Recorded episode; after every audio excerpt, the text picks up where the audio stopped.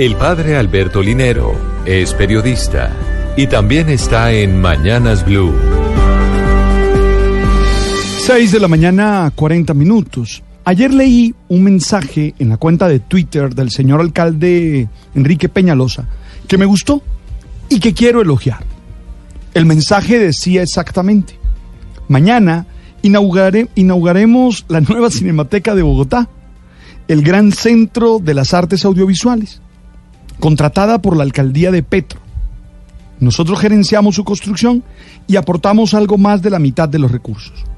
Pues obvio que el mensaje me gusta primero por la cinemateca, pero sobre todo por el reconocimiento que hace el alcalde por este proyecto a la administración anterior. Creo que este tipo de acciones son importantes para nuestra sociedad por varias razones.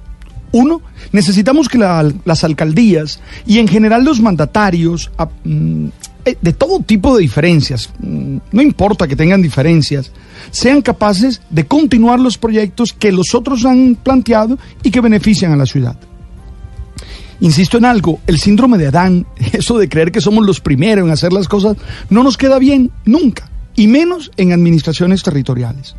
Dos, se requiere reconocer lo que el otro ha hecho y lo que el otro ha hecho bien. Eso muestra objetividad y buena condición humana.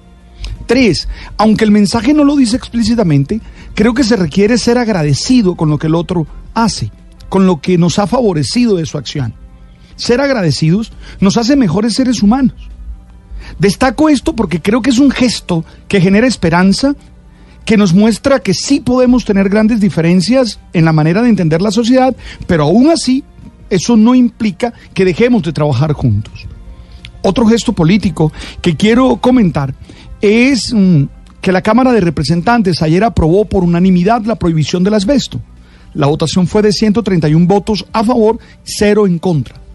Lo cual muestra que sí se puede encontrar objetivos superiores que trascienden las diferencias polarizadas de estos días.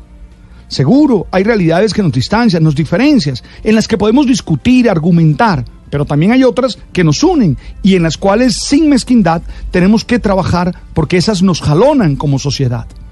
En medio de tantas acciones irracionales, agresivas, negativas, este tipo de hechos nos generan alguna esperanza y nos muestran que sí podemos ser mejores seres humanos y mejor sociedad.